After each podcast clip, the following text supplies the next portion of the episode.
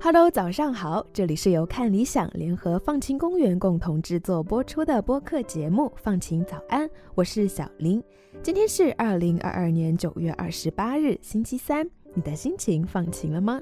我们总是说浪费食物、浪费水，你有没有想过你浪费过衣服吗？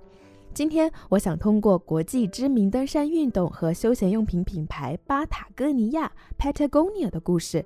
来和你聊聊衣服制作前和制作后的那些事。首先，我会先和大家简单介绍一下服装制作和环境污染之间的联系，然后带着大家看看 Patagonia 用了什么方法，最大程度的降低污染物的排放。最后，和大家分享一下，除了 Patagonia 这个品牌之外，其他的服装品牌又是怎么以他们自己的方式降低对环境的破坏。根据联合国的数据。纺织服装行业的总碳排放量超过所有国际航班和海运的碳排放量的总和，占到了全球碳排放量的百分之十，是仅次于石油产业的第二大污染产业。那这百分之十是怎么逐渐积累而来的呢？故事得从人类第一次开始使用聚酯纤维那年说起。光说这四个字，你可能没有印象，但是它的另外一个名字你肯定听过，就是。涤纶，一九四零年是我们人类第一次开始使用聚酯纤维。自从有了它的出现，聚酯纤维就变成了衣服制作过程中使用率最高的化学物质之一。它和传统的棉麻类材质不同，聚酯纤维的抗皱性好，不粘毛，用它制作出来的衣服也更加结实耐用。这个特点让聚酯纤维在服装等领域大显身手。但是聚酯纤维并不像棉麻一样。可以从大自然里直接得到。要获得聚酯纤维，我们就必须从石油里把它提炼出来。整一个过程包括石油炼制、石油裂解、分离、合成、后续处理等这一系列的流水线。它的工业生产的每个过程都会产生二氧化碳，在生产出来后和普通的塑料制品一样，又存在着难以降解的问题，甚至它的自然降解周期更长。所以这就让聚酯纤维成为了重要的污染源之一。那么随着时间的发展呢，在聚酯纤维兴起的五十年后，也就是一九九零年，快速时尚的兴起在很大程度上刺激了群众的购买欲。快速时尚指的是时尚服装企业对市场的时装设计做出的快速反应，做出紧贴最新时装潮流的产品，然后把它们低价流入市场。在快速时尚上最具代表性的品牌主要有西班牙的 Zara、瑞典的 H&M 和日本的优衣库。你可能要问了，为什么要叫快速时尚呢？这个概念是用来和传统服装生产区分的另一种生产模式。行业传统的服装品牌从 T 台上发布潮流，到产品产出，到各专卖店专柜上货，一般都需要好几个月的时间。高档品牌甚至需要半年。但是，用快速时尚的概念来运营的服装品牌，他们能够在极短时间内把产品概念转化为消费品。最开始呢，这个过程大概需要五十天，但是到了今天，最快的企业在二十天之内就可以做到。各大服装品牌差不多以月为周期来刺激群众消费，怪不得我们衣柜里的衣服会在不知不觉间被填得满满的呢。现在我们可以快速回顾一下快速时尚的发展过程。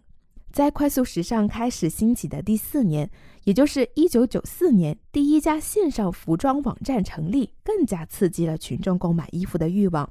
到了二零零二年，世界生产了价值一万亿美元的服装。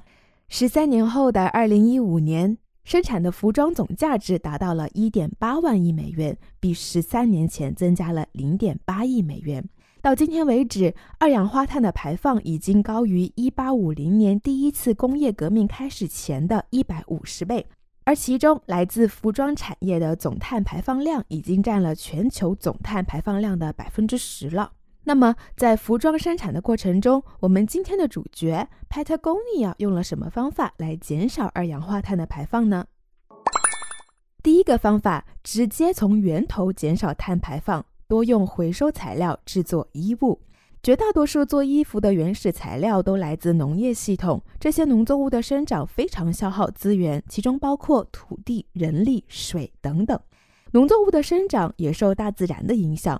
如果某些农作物或者是动物在某一年生病了，那么这些因素就会影响原材料的供货，随之会导致各类服装价格的起伏。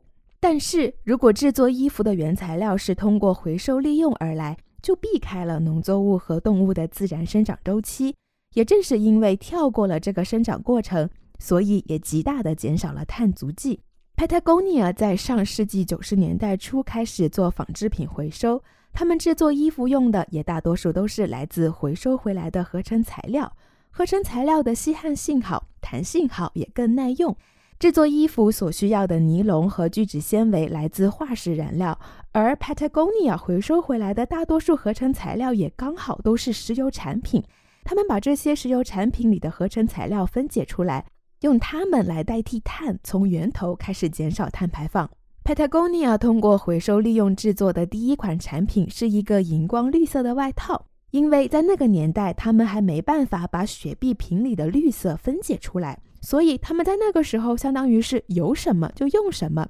这种雪碧绿的衣服我看着特别可爱，我也把这件衣服的图片放在了文稿区，你可以去看看。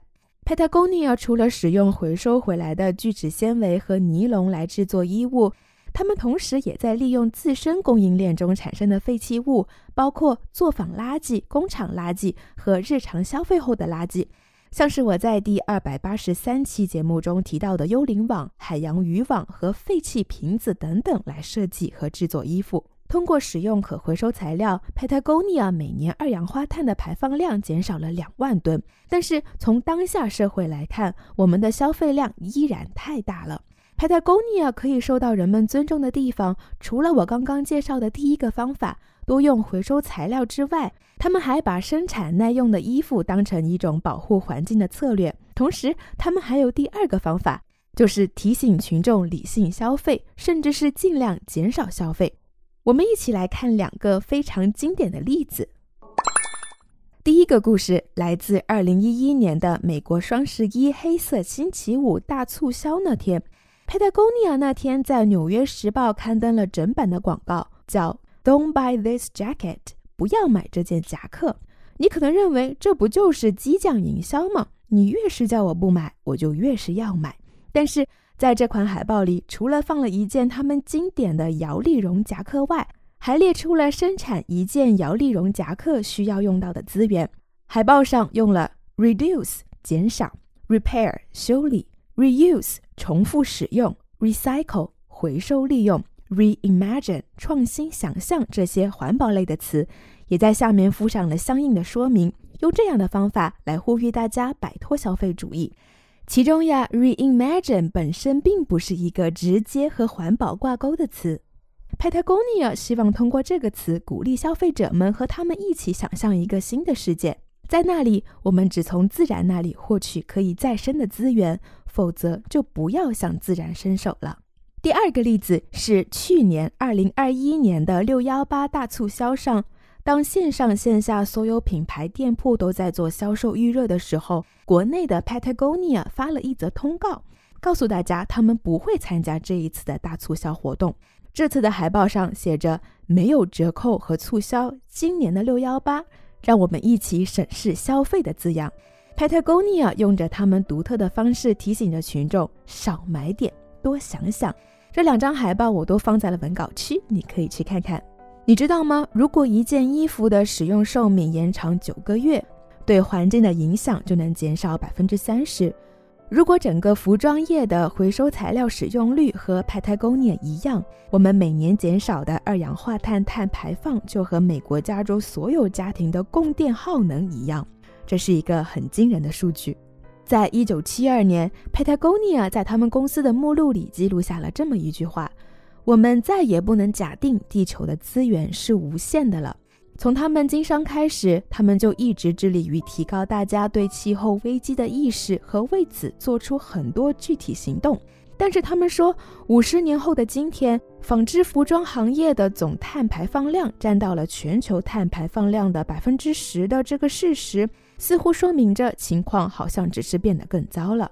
也正是因为如此，他们把衣服质量看作是一个环境问题。这也正是他们专注于生产耐穿衣服的原因。你也可以因为这样变得不那么经常的购买新衣服。这样的话，碳足迹也就自然而然的减少了。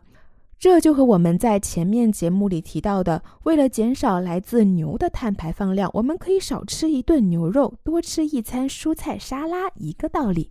除了 Patagonia，这几年回收纺织品的意识在世界范围内也终于逐渐流行了起来。二零一八年，加拿大各地的慈善机构和非营利组织的 CEO 们一起注册成立了加拿大全国慈善纺织品回收协会。他们的任务主要是把纺织品从垃圾填埋场和其他废物丢弃点拯救出来，监督和促进各个省份和社区的纺织品的回收利用，给社会和环境带去积极影响。洛杉矶时报报道，以快时尚闻名的 H&M 虽然没有放弃鼓励购物者购买最新潮流的衣物，但他们也并不是完全无动于衷的。H&M 公司负责人表示。他们计划在二零二三年使用可回收或可持续的材料来制作衣服的目标。事实上，HNN 也从二零一三年开始就提供了一项服装回收计划，让消费者可以上交他们不需要的衣服来换取折扣或者优惠券。H&M 还表示，他们也正在和政府合作。帮助安装太阳能电池板和其他可再生的能源，用这种方法来让工厂变得更具有可持续性。运动服装巨头的阿迪达斯也在用他们的风格进行着具有绿色副作用的战略。他们推广着私人定制服务，用这个方法来减少退货，提高客户满意度，减少库存。阿迪达斯表示。如果客户收到了为他们私人定制的鞋子，那么客户的产品丢弃率就会降低，从而增长一个物品的使用寿命。讲了这么多，今天的节目就要结束了。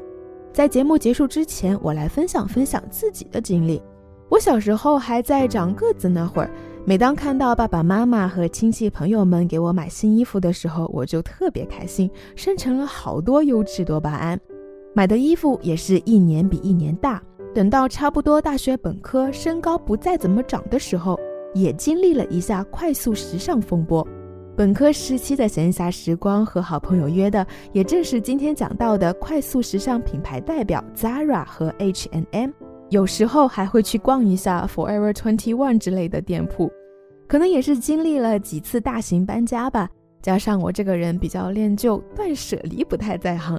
搬家的时候，真的是被衣柜里的衣服数量大大的震惊到了。